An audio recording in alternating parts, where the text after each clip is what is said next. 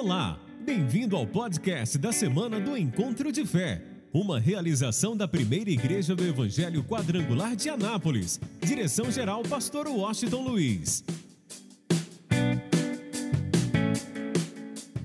Implantando o reino. Mateus 4, 23 diz: E percorria Jesus toda a Galiléia, ensinando nas suas sinagogas e pregando o evangelho e pregando o evangelho do reino, e curando todas as enfermidades e moléstias entre o povo. E a sua fama correu por toda a Síria, e traziam-lhe todos os que padeciam, acometidos de várias enfermidades e tormentos, os, os endemoniados, os lunáticos, os paralíticos, e ele os curava. E seguia-o uma grande multidão da Galiléia de Decápolis, de Jerusalém, da Judéia e da além do Jordão. Digam amém. Diga para alguém que está ao teu lado, você tem liberdade de glorificar a Deus. Não se acanhe, ok? Você tem toda a liberdade de exaltar e glorificar a Deus. Preste bastante atenção agora e tome posse disso. O que nós vamos entender hoje, vamos aprender, eu quero que você entenda em relação à implantação do reino de Deus aqui nessa terra. Praticamente a implantação começa com uma voz que clama no deserto. Durante um período de trevas, de escuridão que havia em toda a humanidade, Deus providencia primeiro alguém que se levanta no deserto da Judéia. E ele começa a pregar de uma maneira, de uma maneira muito dura. Ele não media as palavras, a tal ponto de ele chegar a dizer: raça de víboras. Quem vos induziu a fugir da ira vindoura? Então, a palavra, a mensagem do profeta que Deus levanta, a mensagem de João Batista era uma mensagem muito dura, mas ele foi a pessoa que Deus, na verdade, usou para que verdadeiramente comece a, começasse a preparar a implantação do reino de Deus aqui nessa terra. Ouça bem, Imagina um momento em que João Batista, ao estar pregando, anunciando, aí ele olha de repente, batizando muita gente, e muita gente vinha de todos os lugares para ouvir João Batista. Mesmo sendo uma mensagem muito dura e confrontante, as pessoas vinham de todos os lugares para ouvirem João Batista. Aí ouça bem, guarde em seu coração. De repente ele vê alguém chegando. Ele observa e tem o discernimento e a direção do Espírito Santo. E para todo mundo ouvir, eu acredito que ele gritou bem alto, dizendo: Eis aí o Cordeiro de Deus que tira o pecado do mundo. Na verdade, ele estava falando de Jesus que estava se aproximando. Ele ergue a sua voz, diz: Aí está o Cordeiro de Deus que tira o pecado do mundo. Aí Jesus chega para ele e diz: João, eu vim para que você me batize. Aí João olha para Jesus, sabendo quem ele era, ele mesmo havia confessado que não era digno nem de levar as sandálias de Jesus. Agora Jesus estava chegando e dizendo: Eu vim para que você me batize. Jesus não precisava ser batizado. Jesus não precisava descer as águas do batismo. Afinal, ele nunca tinha pecado, ele nunca pecou, ele nunca cometeu nenhum erro. Pensa bem nisso. Mas Jesus nos dá um exemplo. Como que alguém pode tomar posse do reino? Como que alguém pode fazer parte do reino? Jesus se torna esse exemplo, esse modelo. E por isso ele diz para João: João, eu quero que você me batize. Senhor, mas sou eu que careço ser batizado por ti, e o Senhor vem a mim. Aí Jesus olha para João Batista e diz: Olha, deixa por agora, porque assim convém cumprir toda a Escritura. Eu quero que você entenda bem. Jesus está falando do modelo, como é que alguém pode fazer parte do reino, como é que alguém pode entrar no reino Como é que alguém pode tomar posse do reino de Deus em sua vida? Então ele se torna um modelo. Para você entender como funciona esse modelo, a coisa é tão linda que os passos que Jesus deu é exatamente o que Pedro disse. Embora Jesus não, não precisasse de arrependimento, porque nunca havia pecado, mas Pedro pregando a multidão, e alguém perguntou o que devemos fazer para ser salvo. Pedro diz: arrependei-vos, sejam batizados, e vocês receberão o dom do Espírito Santo. Na verdade, Pedro estava dizendo: olha, não existe outra maneira de alguém entrar no reino, não existe nenhuma maneira de uma pessoa é, realmente fazer parte do reino de Deus se não passar pelo processo. E qual é o processo? Indo à cruz, reconhecendo os seus pecados, indo à cruz, confessando os seus pecados, negando a si mesmo, levando a natureza adâmica à cruz de Cristo. Depois, o segundo passo é sepultar essa natureza adâmica nas águas do batismo. E o terceiro passo, ao se levantar das águas do batismo, é receber o dom do Espírito Santo. Quando Jesus desce às águas do batismo, ouça bem, quando João Batista batizou Jesus, e quando João Batista o levanta das águas do batismo, algo aconteceu. O Espírito Santo desce em forma de uma pomba e pousou sobre Jesus. Eu quero que você entenda bem isso. Nós vamos entender o processo para que alguém entre no reino, tome posse do reino. Ele passa por esse processo, o processo do arrependimento, o processo do sepultamento do velho homem no batismo. E quando isso acontece, aí o Espírito Santo mais do que nunca envolve a vida dessa pessoa. E agora é o próprio Pai quem testifica a respeito dessa pessoa. Porque quando Jesus desceu as águas do batismo, e o Espírito Santo desceu sobre ele, ouve-se uma voz, e era a voz do Pai dizendo: Este é o meu filho amado, em quem faço a minha vontade. Ouça bem, você precisa entender isso de todo o teu coração. A partir do momento que você passa pelo processo da cruz, a partir do momento que você desce as águas do batismo, sobre a tua vida vem o Espírito Santo você agora é envolvido pela presença do Espírito Santo. E como consequência, o que acontece? A partir desse momento, Deus está dizendo: na tua vida eu faço a minha vontade. E eu tenho notícia para você: a vontade de Deus é perfeita, é maravilhosa. A vontade de Deus para a nossa vida é sobrenatural. Então, a partir desse momento, a gente passa a fazer parte do reino. Então a vontade de Deus se cumpre na nossa vida dia após dia. E como Paulo disse, não vivo eu, mas Cristo vive em mim.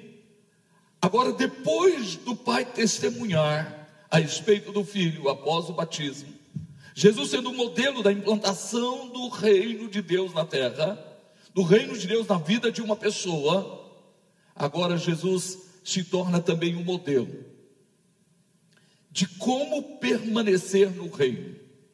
Como é que alguém que tomou posse do reino de Deus consegue permanecer no reino de Deus? Diante de tantas coisas que acontecem no mundo, diante de tantas lutas, adversidades e tentações, como que alguém que tomou posse do reino de Deus desceu as águas, entregou a sua vida a Cristo, desceu as águas do batismo, ok, recebeu o dom do Espírito Santo, recebeu o mover do Espírito Santo na sua vida, e automaticamente o Pai agora testifica a respeito dessa pessoa, dizendo: Neste meu filho eu faço a minha vontade. Como é que alguém que já tem o reino de Deus consegue permanecer no reino? Escuta, Jesus se torna mais uma vez um modelo. E ele é levado pelo Espírito Santo ao deserto para ser provado. Eu quero que você entenda. Para ser provado.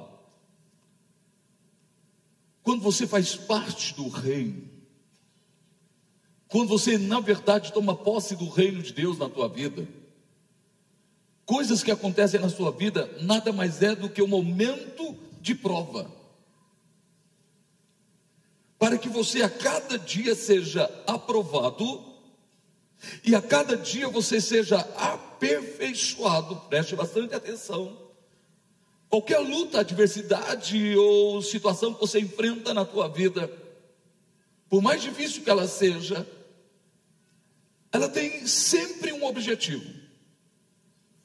O alvo é que você seja aprovado, e além de aprovado, você seja aperfeiçoado, de tal forma que em qualquer momento, em qualquer situação, você pode levantar as suas mãos e dizer: Posso todas as coisas naquele que me fortalece.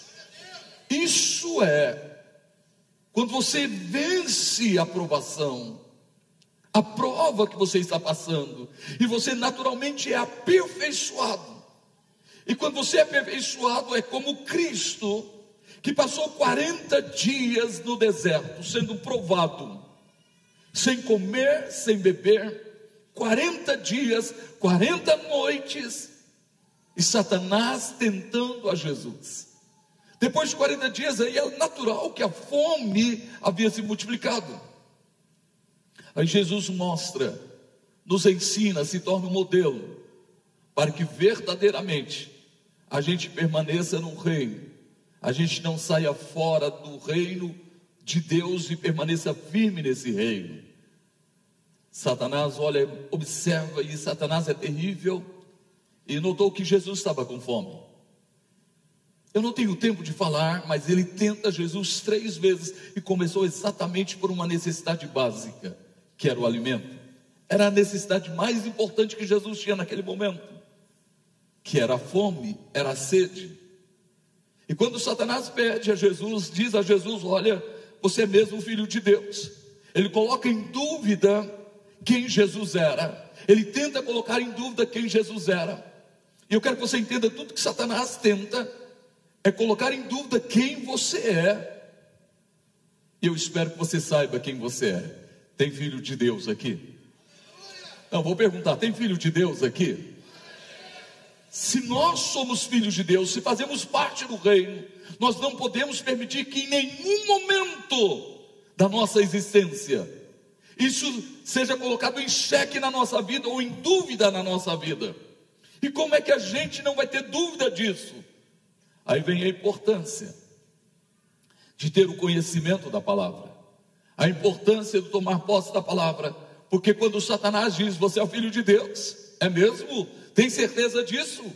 Então me prova, mande que essas pedras se transformem em pães.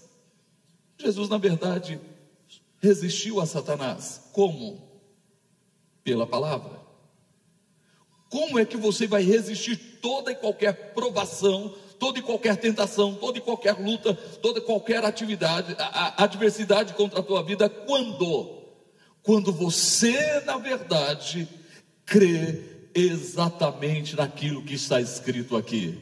Quando você crê na palavra de Deus, independente do que esteja acontecendo, você crê nessa palavra, você acredita nessa palavra, você toma posse dessa palavra, e não importa o que digam, não importa o que a mídia está dizendo, não importa o que o mundo está dizendo, o que importa é o que Deus diz a teu respeito e para a tua vida, é isso que importa.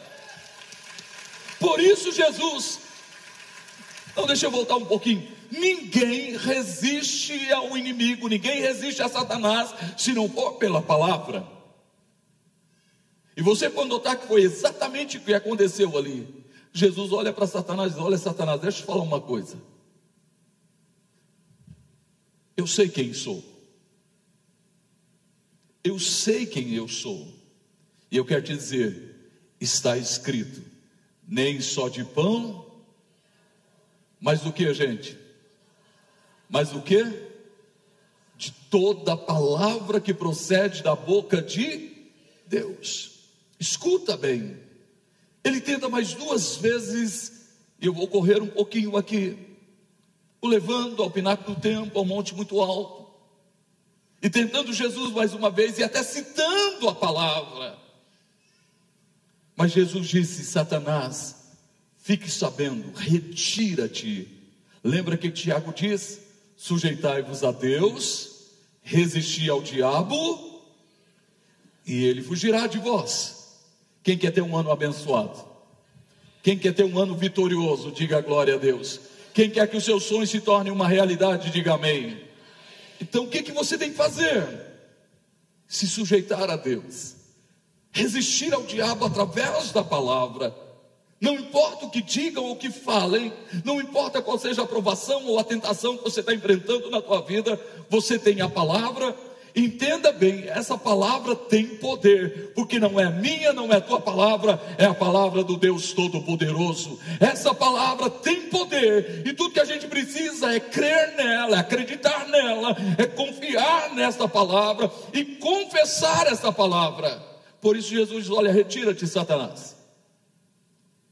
Porque está escrito: Adorarás ao Senhor teu Deus e somente a Ele darás culto. O diabo teve que fugir da presença do Senhor. Eu, eu quero te dizer uma coisa: quando você crê na palavra, quando você acredita na palavra, quando você toma posse da palavra, entenda bem e guarde isso no teu coração. Entenda bem e guarde isso no teu coração de uma forma especial.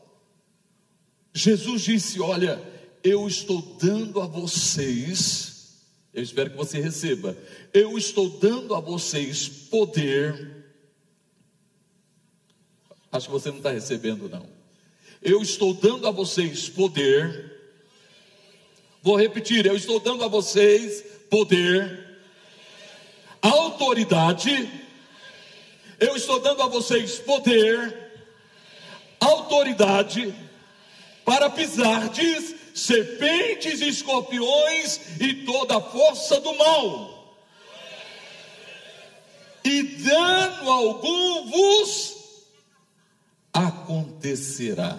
Só quem recebe, glorifique, exalte, aplauda, faça o que você quiser, mas faça com fé de todo o teu coração.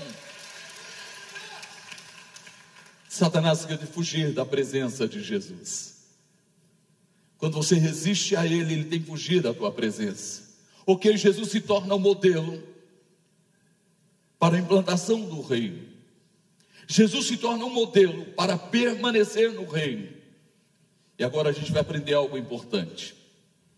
Depois de sair de lá, Jesus se muda de Nazaré para Cafarnaum. Em Cafarnaum, diz o texto, que a terra que andava em trevas, aqueles que viviam na região da sombra da morte, resplandeceu uma luz. Qual o nome da luz, gente? Jesus. Jesus agora se torna luz não apenas para o povo judeu, não apenas para a nação de Israel, mas luz para o mundo. E Jesus começa a fazer duas coisas. Número um, Jesus começa a pregar.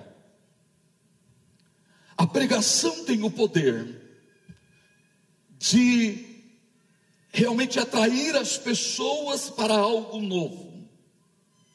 A pregação tem o poder de tocar a vida das pessoas, levando essas pessoas a sonhar, a viver e a entender e a compreender algo novo ou boas novas do reino de Deus. A pregação tem o poder de trazer à pessoa o alimento para ela sair daqui, ou sair dos atos da casa do Pai, totalmente fortalecido, motivado e sabendo que o Senhor é contigo todos os dias da sua vida, pronto para vencer as lutas e as adversidades. A, a pregação tem o poder de atrair, mas é o ensinamento que tem o poder de conservar. Eu vou repetir: a pregação tem o poder de atrair mas é o ensinamento da palavra. É quando se ensina a palavra que tem o poder de conservar uma pessoa no reino de Deus. A pregação tem o poder de atrair a pessoa para o reino, porque é algo motivante, é algo que toca, é algo que chama atenção, é algo que leva a ter realmente um desejo, um desejo de algo novo. Mas o ensinamento é aquilo que conserva a pessoa no reino de Deus. E você vai entender isso agora. Jesus foi pregando. pregando e ensinando, pregando e ensinando, pregando e ensinando. E começou a vir gente de todos os cantos, da Síria, da, eh, na verdade, da, eh, da Judéia, da Galiléia, de Decápolis, gente de todo canto para ouvir Jesus. E um dia em especial, Jesus olha, uma multidão ali para ele atender. Jesus olha e vê um homem, um empresário. Um empresário que tinha um projeto. Quem tem projetos aqui? Quem tem projeto para ser empresário aqui? Quem já é empresário aqui? Levanta a sua mão. Deus abençoe vocês em nome de Jesus. Escuta, eu estou falando de um empresário que tinha um projeto em, de ter, em ter uma boa pescaria, uma pescaria maravilhosa. Ele tinha funcionários para pagar, ele tem, tinha dívidas para pagar, ele tinha que levar o alimento para sua casa, mas ele estava totalmente frustrado, com sentimento de fracasso, ansioso, Imagina o que passava na cabeça desse empresário. Poxa, como que eu vou pagar meus funcionários? Como que eu vou pagar as dívidas que eu tenho que acertar na minha empresa? O que que eu vou levar para casa? Eu não tenho nada hoje. Imagina como estava o estado deste empresário. Ele tinha um projeto. Levanta a tua mão e diga: o projeto de Deus sempre é maior Sempre é o que, gente? O projeto de Deus para a tua vida já está pronto. Eu vou repetir: o projeto de Deus para a tua vida já está pronto. Antes de você ser gerado no ventre da tua mãe, o projeto já estava pronto. Esse era o projeto do empresário. Aí Jesus chega para esse empresário, muita gente querendo ouvir Jesus. E a primeira coisa que Jesus fez para mudar a história desse empresário e para o cumprimento do projeto dele na vida desse empresário, Jesus requereu o que ele tinha de melhor. Eu quero que você entenda: ninguém vai viver o projeto de Deus para a sua vida se não estiver disposto a dar, a dar sempre o seu melhor. Se quer vencer, quer viver o projeto de Deus, que é muito maior que o teu projeto, embora nós pedimos a você para fazer o seu projeto de vida, que o seu projeto seja um projeto de excelência, de alguém que é filho de Deus, de alguém que sabe que Deus tem coisas grandes para a sua vida. Amém, gente? Deus tem coisas tremendas para a tua vida, ok. Faça e tem que fazer mesmo. Faça com excelência. Mas Deus tem muito mais para fazer na tua vida. Eu tenho uma notícia para você, levanta a tua mão bem alta. Em 2024 Deus vai te surpreender. Eu vou repetir, em 2024 Deus vai te surpreender de uma forma sobrenatural, de uma forma poderosa, só quem recebe Celebre ao Senhor, diga aleluia, diga glória a Deus. Mas entenda, para viver isso, Ele sempre vai requerer o seu melhor, o melhor da tua vida, o melhor do teu tempo, o melhor da tua energia, o melhor dos teus recursos. Ele sempre vai requerer o melhor. Estou falando de um homem falido, com sentimento de fracasso, de derrota. Aí Jesus chega para ele. Incrível, né, gente? E Jesus requereu dele o seu melhor, que era o seu barco. O melhor. Ele lavando as redes, desanimado, desmotivado, e Jesus simplesmente requer o melhor. Algo me chamou a atenção. Jesus tinha um projeto sobrenatural para a vida desse homem. Ah, não, não, você não entendeu. Jesus tem um projeto sobrenatural para a tua vida. Fantástico, maravilhoso, extraordinário, poderoso, tremendo. Esse homem, mesmo cansado, falido, desanimado, Pedro oferece o seu barco. O que Jesus requereu, o melhor que ele tinha naquele momento, era tudo que ele tinha, ele oferece o seu barco.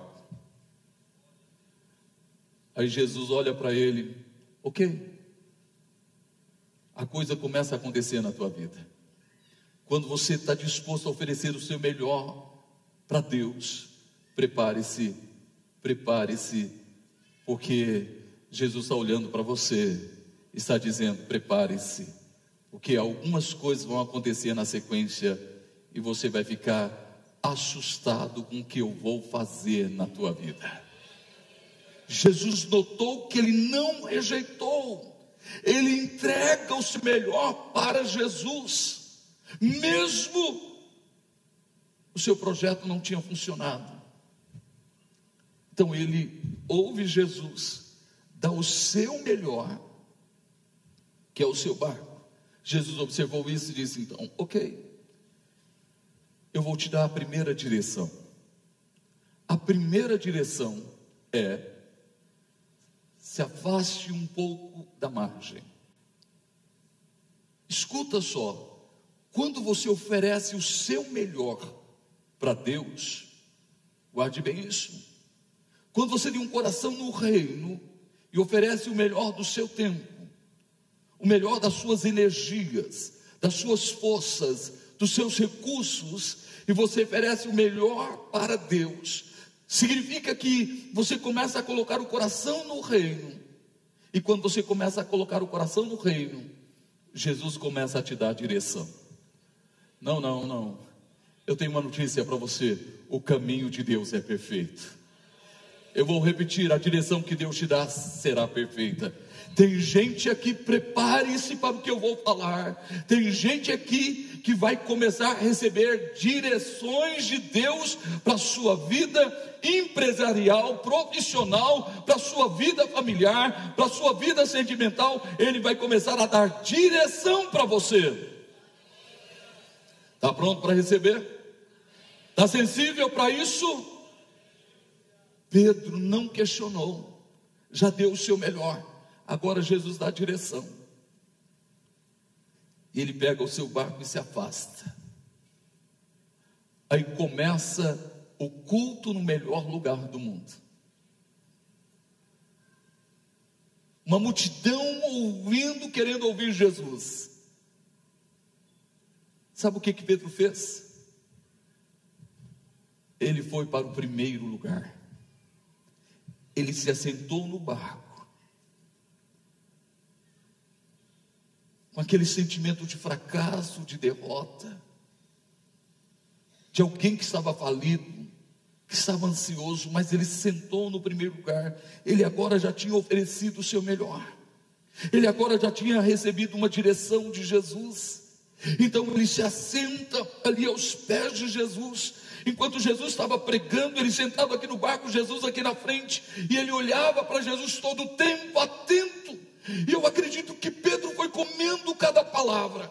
E à medida que ele foi comendo cada palavra, a ansiedade foi desaparecendo, a preocupação foi desaparecendo, porque a palavra tem o poder de aplanar os nossos corações, a palavra tem o poder de mudar os nossos sentimentos, a palavra tem o poder de mudar a forma que nós enxergamos e a forma que nós vemos. Então ele simplesmente foi tomando posse da palavra, foi comendo a palavra. E ele olhou tanto para Jesus, ele nem piscava, que ele foi se esquecendo de tudo que ficou para trás, de suas preocupações. Meu irmão, quando você está no melhor lugar do mundo e recebe a palavra, as preocupações desaparecem. A ansiedade desaparece. Sabe por quê? Porque você é alimentado pelo Deus vivo, todo-poderoso, através da Sua palavra. Que lindo, gente! Aí Jesus olha para Pedro Jesus não olhou para a multidão, Jesus olhou para Pedro. Alô, deixa eu te perguntar. Está olhando para você hoje? Eu acho que não, ninguém respondeu nada. Jesus está olhando para você hoje?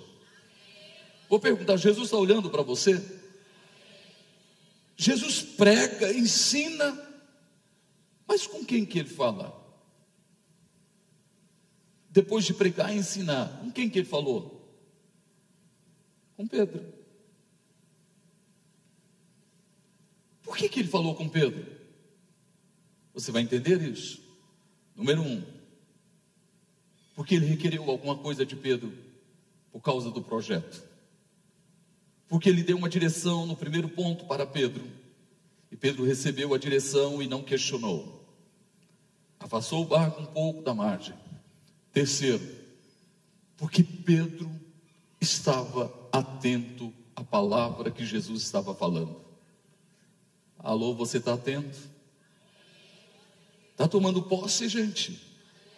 Está tomando posse? Pedro nem piscava, Jesus olhou para ele. Jesus diz: agora vem o quarto ponto na vida de Pedro.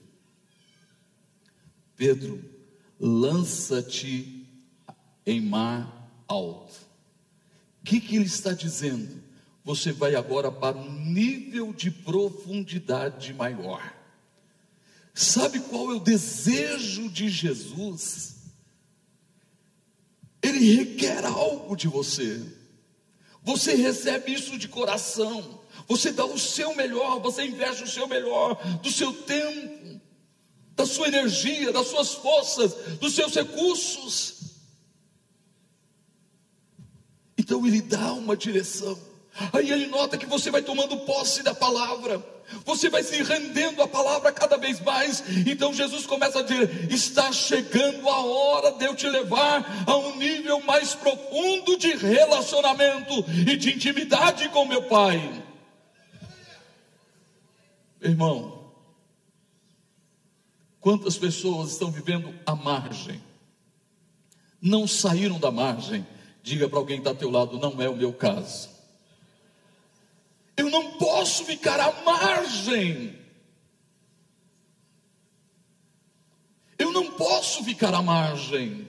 Eu preciso dar o próximo passo que é um nível mais profundo de relacionamento e de intimidade com Ele. E só é possível quando eu me rendo, eu me entrego, eu, eu invisto o meu melhor. Isso só é possível quando eu começo a seguir a direção que Ele me dá. Isso só é possível quando eu começo a me alimentar da palavra, eu começo a comer a palavra, eu começo a enxergar segundo a palavra, eu começo a falar segundo a palavra, eu começo a agir segundo a palavra que foi liberada. Aí ele nos leva a um lugar, a um nível mais profundo. E é lá que a coisa muda. Eu vou repetir: é lá que a coisa muda. Você quer uma vida vitoriosa? Quem quer uma vida vitoriosa, celebre ao Senhor de toda a tua vida. Quer mesmo uma vida vitoriosa? Então seja levado, tome posse seja levado pelo Espírito Santo a um nível mais profundo de relacionamento com o Senhor. Olha só para você entender. Primeiro, ele investe o seu melhor. Segundo, ele recebe a direção e toma posse. Terceiro, ele toma posse da palavra. Tomou posse mesmo. Você vai entender isso mais na frente. Quarto, ele recebe a direção para um nível mais profundo, para um lugar mais profundo. E quinto, ele agora recebe uma palavra. Queria mudar a sua história naquele dia. Para aquele dia iria mudar a sua história. Uma palavra, uma direção mais uma vez Jesus disse: Pedro, lance a rede. Lance a rede.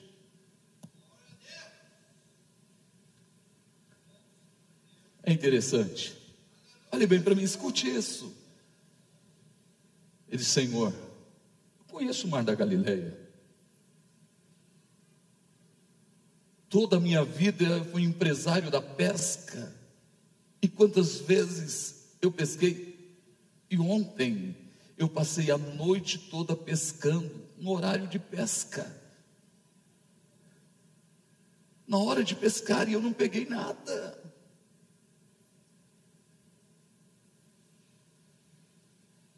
Quando tudo diz que não, ele diz sim. Não, você não entendeu. Quando tudo diz não, ele diz o que, gente?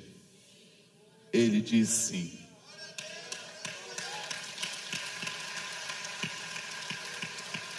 Aí, escuta, ele diz: Senhor, eu passei a noite toda pescando, não peguei nada, mas, mas, o que? segundo a tua palavra. Você pode observar que agora o que falava mais alto na vida de Pedro foi a pregação que ele ouviu, o ensinamento que ele ouviu, que ele se assentou no, prime é, no primeiro lugar, é, no primeiro lugar ali no lugar mais importante do mundo no melhor lugar do mundo, lá na primeira cadeira. E ele comeu a palavra, ele tomou posse da palavra. Não era hora de pescar, as circunstâncias eram contrárias, porque não tinha pego nada a noite passada. Mas a noite passada ele não tinha palavra, a noite passada ele não tinha dado a Jesus o seu melhor, a noite passada ele não tinha recebido uma direção de Jesus, na noite passada ele na verdade não tinha, não tinha ouvido a, a pregação de Jesus, a palavra, na noite passada ele não estava sentado no melhor lugar do mundo, na noite passada, escute só, ele não estava realmente sendo direcionado a um lugar mais profundo na noite passada ele ainda não tinha tido a palavra.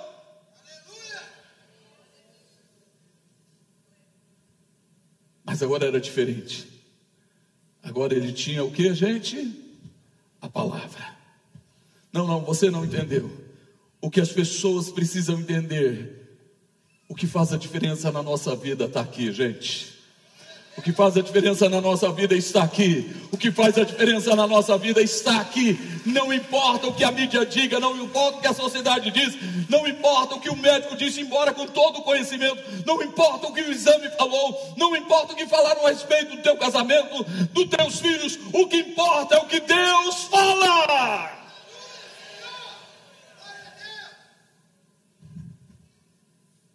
Segundo a tua palavra eu vou lançar a rede. Levanta a tua mão e diga: Senhor, neste ano, segundo a tua palavra, eu vou lançar a rede.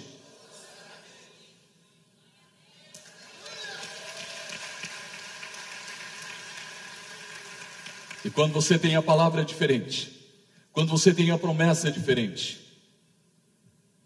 Então fique tranquilo, empresários estão aqui, trabalhadores que estão aqui, funcionários que estão aqui, profissionais liberais estão aqui, você tem a palavra de Deus na tua vida. Prepara porque o Senhor vai te abençoar neste ano em nome de Jesus. Prepara porque o Senhor vai te surpreender neste ano em nome de Jesus. Se a tua família até hoje não serviu a Jesus, prepara, porque toda a tua família será salva em nome de Jesus. Se você ainda não teve filhos até hoje, quem sabe um ano, dois anos, cinco anos, e como a pastora Aline, dez anos, querendo ter filho, mas não recuou, não desistiu, porque tinha uma promessa do Pai, tinha uma promessa de Deus, não desistiu. Prepare-se, a tua vitória já está garantida. A criança já está sendo gerada para a glória de Deus em nome de Jesus. Teu noivo, a tua noiva, não, vou parar por aqui, você sabe o que, eu estou falando. Já está preparado. Quem recebe, diga amém. Gente, que coisa linda ele lançou a rede, e quando ele tenta puxar a rede, ele ficou surpreso. Põe as mãos assim, tenta puxar, está pesado ou está leve? Tá pesado ou leve, gente? Muito pesado? Sim ou não? Aí você vai aprender uma coisa. Agora vem um ponto importante, que é o sexto ponto. Ele tentou puxar a rede e não conseguiu, porque era bênção demais.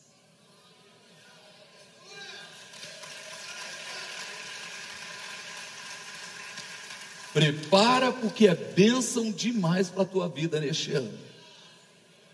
Aí a gente vai aprender uma coisa. Ele sabia que ele tinha que fazer alguma coisa, porque senão a rede ia romper. Sabe por que, que muita gente não recebe mais? Porque a rede, o que, gente? Rompeu.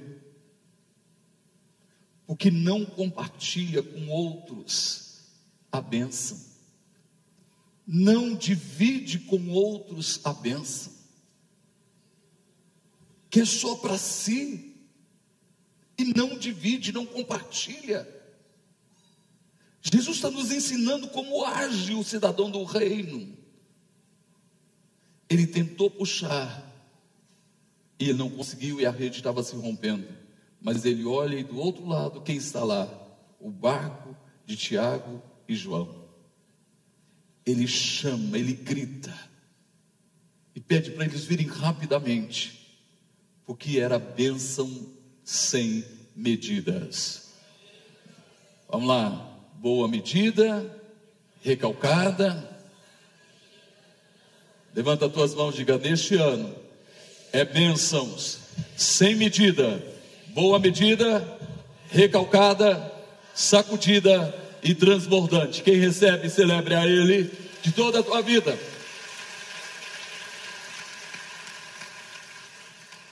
Aí escuta. Pedro e João, é, Pedro, Tiago e João chegam no outro barco e eles recolhem a rede. irmão, não preocupa não. Bênção a gente distribui. Amém, gente? Se não distribui, a rede o que? Rompe.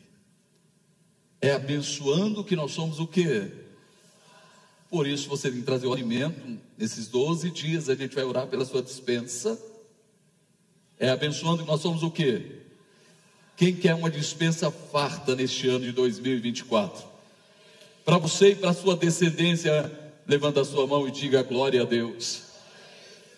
Escuta, abençoe, reparta o que você tem de melhor. O que, que você tem de melhor? Quem tem Jesus aqui? Então diga para alguém que está ao teu lado: amanhã você não pode estar sozinho. Quem você vai trazer amanhã? Já parou para pensar? Quem você vai trazer amanhã? Quem você vai ligar para ele hoje? E vai convidá-lo para estar amanhã aqui? Quem quer que a sua rede não venha romper, dá um sinal assim. Então age, meu irmão. Faz alguma coisa.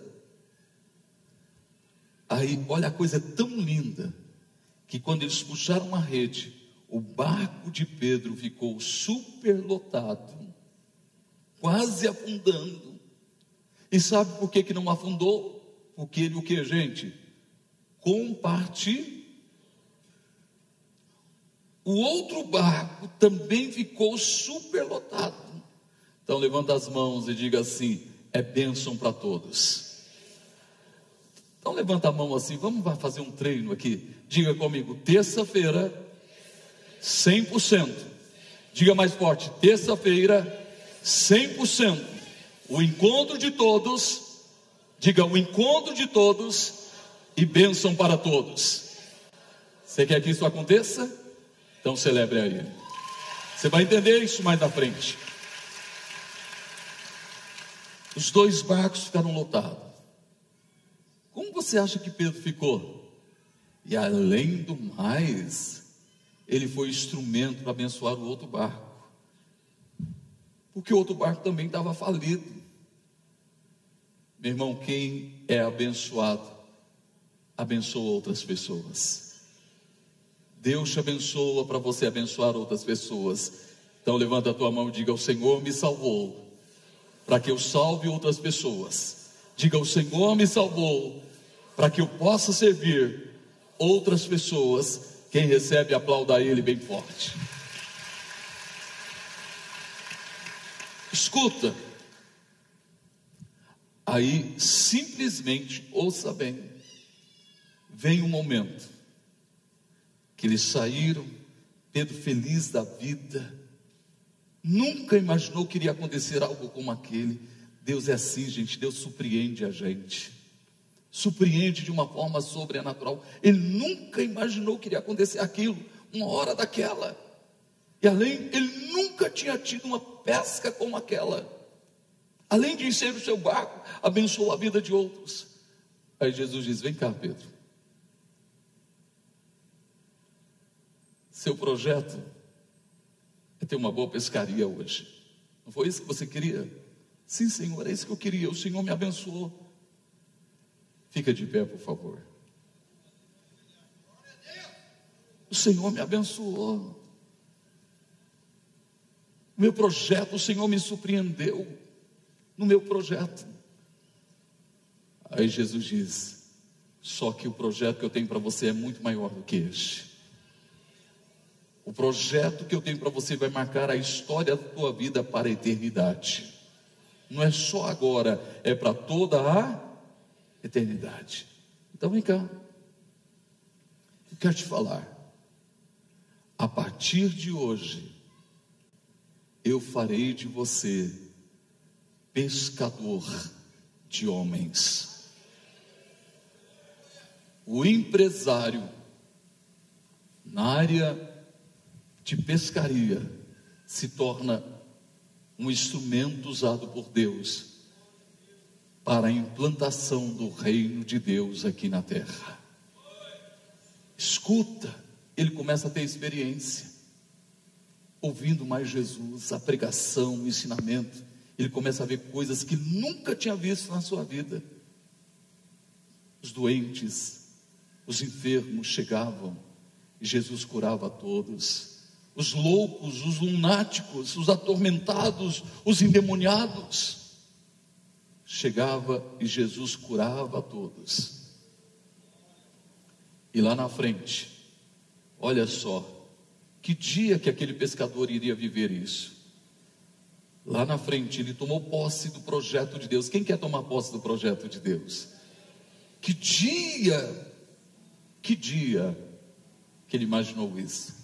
Lá na frente, ele andava, olha só, gente, coisa e as pessoas com os doentes na sombra onde Pedro passava. E quando a sombra de Pedro passava, os enfermos eram curados. Você quer viver o teu projeto ou o projeto de Deus? Não, vou perguntar de novo. Você quer viver o teu projeto ou o projeto de Deus? Que dia que Pedro vivendo intensamente o propósito, teve a falta de alguma coisa. Que dia que ele teve o sentimento de fracasso, de estar falido? Então vamos lá. Nunca. Por quê? Ele começou dando o seu primeiro passo. Para que o projeto de Deus se tornasse uma realidade na vida dele. Ele investiu o seu melhor. E o primeiro passo para o projeto de Deus se cumprir na sua vida Ofereça o melhor da tua vida, o melhor do teu tempo, jamais a sobra. O melhor das suas energias, invista as suas energias no reino de Deus, e o melhor dos seus recursos. Apresenta o teu projeto, mas apresente o melhor. Deixa eu te contar uma coisa para você entender agora o que eu vou falar. Ontem eu falei sobre problema da próstata, que eu tive que tirar a próstata, ok, por causa de um câncer na próstata. Ok, Deus foi lindo, foi maravilhoso. Eu não estava no projeto de vida do ano passado, estava acompanhando online. E que saudade eu tinha de estar aqui, eu e a pastora, minha companheira de sempre. Passou os primeiros três meses após a cirurgia. Eu fiz o, os exames, baixou, mas não chegou ao nível desejado. Começou, três meses depois eu tenho que fazer novamente os exames. Começou os 40 dias de milagres. E quando começou os 40 dias de milagres, eu disse, Senhor, eu preciso oferecer para o Senhor o meu melhor.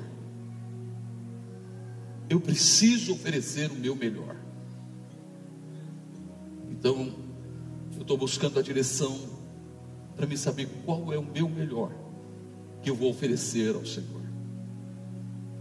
Três meses depois, faz os exames novamente. E tinha dobrado o meu PSA. Aí o médico falou para mim: Olha, você, infelizmente, você vai ter que fazer uma radioterapia. Nunca fiquei ansioso, preocupado, nem eu, nem a pastora. A nossa fé está em quem, gente? Está em quem, gente? A nossa vida pertence a quem? A Deus. Aí tudo bem. Aí eu digo, então me encaminhe para o médico da sua confiança. Ele me encaminhou, fui ao médico. O médico falou: Ó, tal dia você volta.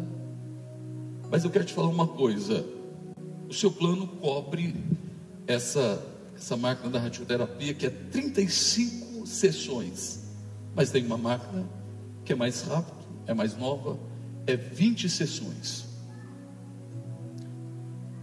Então, se você quiser, o seu plano não cobre. Você vai ter que pagar uma diferença. Falei, tudo bem. Então, quanto fica? Não, você tem que ir lá na, na área financeira e perguntar. Falei, tudo bem.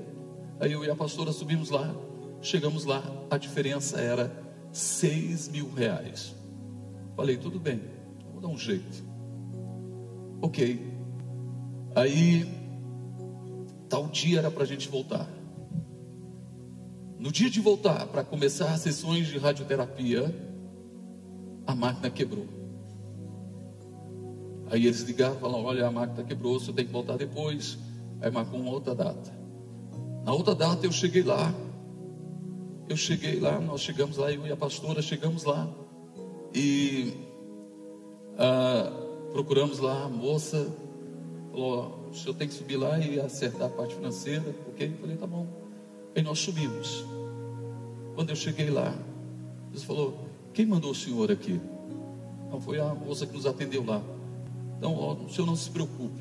O senhor não vai precisar pagar nada nada. Aí eu vou falar uma coisa para você. Aí eu lembrei. Eu estava pedindo uma direção de Deus para dar o melhor. Eu não ia pagar seis mil numa radioterapia. Eu peguei os seis mil e até dividi em vários meses. Não sei quantos meses eles dividiam no cartão. Eu peguei os seis mil. Falei, Senhor, está aqui a minha oferta dos 40 dias de milagre. Eu vou dizer uma coisa para você.